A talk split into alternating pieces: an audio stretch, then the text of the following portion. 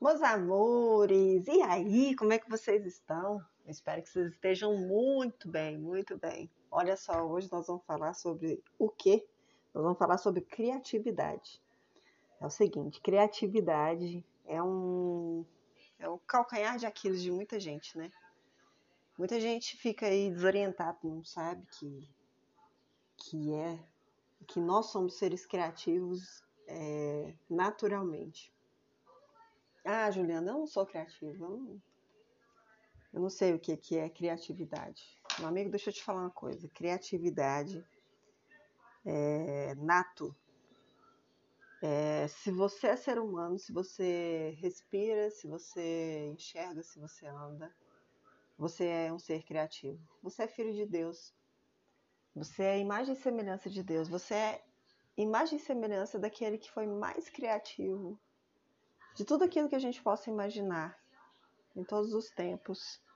Deus, nosso Pai, o Senhor de tudo, aquele que criou tudo que você pode enxergar, ouvir, tudo aquilo que você possa conhecer, o dono de todos os downloads que downloads que tem aqui nessa terra.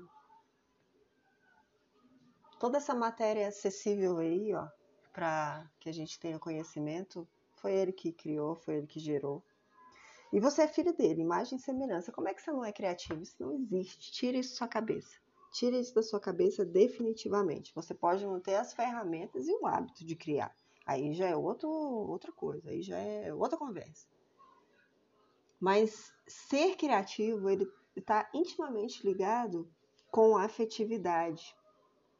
E eu te explico por quê. Pode parecer estranho, mas tem tudo a ver. Presta atenção.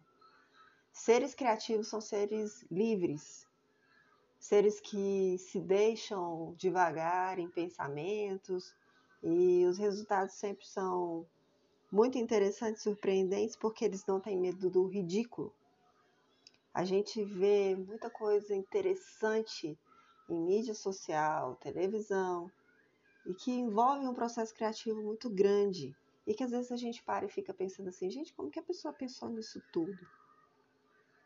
A pessoa que pensou nisso tudo e publicou e divulgou e falou e abriu a boca e disse ao mundo, ela é uma pessoa que não se preocupa com o que o outro vai pensar a respeito dela. Quem se preocupa com o que o outro vai pensar a respeito dela não sai mostrando suas artes, não sai mostrando suas invenções. Porque, na verdade, você pode até ficar com aquele receio, né? É natural a gente ter um filtro. Você pode até ficar com aquele receio. O que será que fulano vai pensar? O que será que ciclano vai pensar? Mas o seu processo criativo foi tão fantástico, foi tão fenomenal, que você apostou nele muito mais do que e essa vozinha que está dentro de você querendo te bloquear de alguma forma. Mas muita gente não tem coragem. O processo criativo está em construção, consegue até produzir algum conteúdo, consegue produzir artes, artesanato, diálogos, mas não publica, não tem coragem de mostrar para o outro, porque tem aquele problema da afetividade que é o que? É a reprovação, né? É aquele medo das pessoas falarem, nossa, que coisa ridícula, nossa, que nada a ver, nossa, que áudio ridículo que essa menina está falando. O medo da reprovação, ela te trava, ela te prende e você deixa de abrir a boca ou deixa de expressar muitas coisas que muita gente gostaria muito de ver e ouvir. De repente, não aquelas pessoas que vocês estão esperando realmente a aprovação delas, mas pessoas alheias a você hoje que amanhã de repente serão seguidores seus, de algum formato, em algum lugar, por algum motivo. Entenda que, de repente, quando você era criança e quando você estava ali inventando mil coisas, e a sua mãe ou seu pai falou para você, menino, para com isso, olha a sujeira que você está fazendo, você é terrível. Você inventa o dia inteiro, você me dá muito trabalho. Por que, que você não é igual fulano? Fulano é tão quietinho, tão na dele. Por que, que você não é igual ciclano? Ciclano vai para a escola e ele acerta tudo e ele aprende tudo e ele é empenhado. Entende? Quando a gente sofre esse tipo de comparação, de repente o entendimento que vem na sua mente é: poxa, meus pais não gostam tanto de mim porque eu não sou uma pessoa tão legal assim. E os pais da gente fazem isso com o intuito realmente de nos ajudar. Não é que ele está querendo te bloquear. Ele quer te ajudar. Na cabeça dele, te ajudar a ser uma pessoa melhor. Mas o bloqueio de afetividade vem daí. Dessa coisa de você achar que está fazendo algo errado quando você cria. Tá bom? Não tem nada a ver uma coisa com a outra. Seja criativo. A, criati a criatividade, ela tem intimidade com a prosperidade. Elas são íntimas.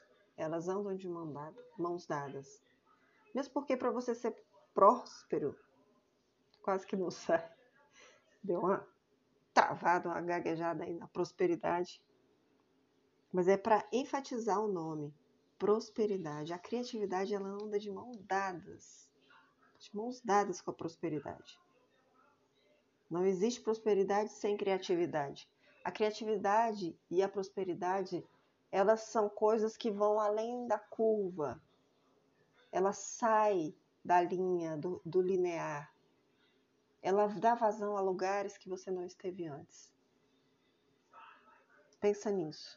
Pensa nesse processo criativo como seu amigo, como coisa de Deus.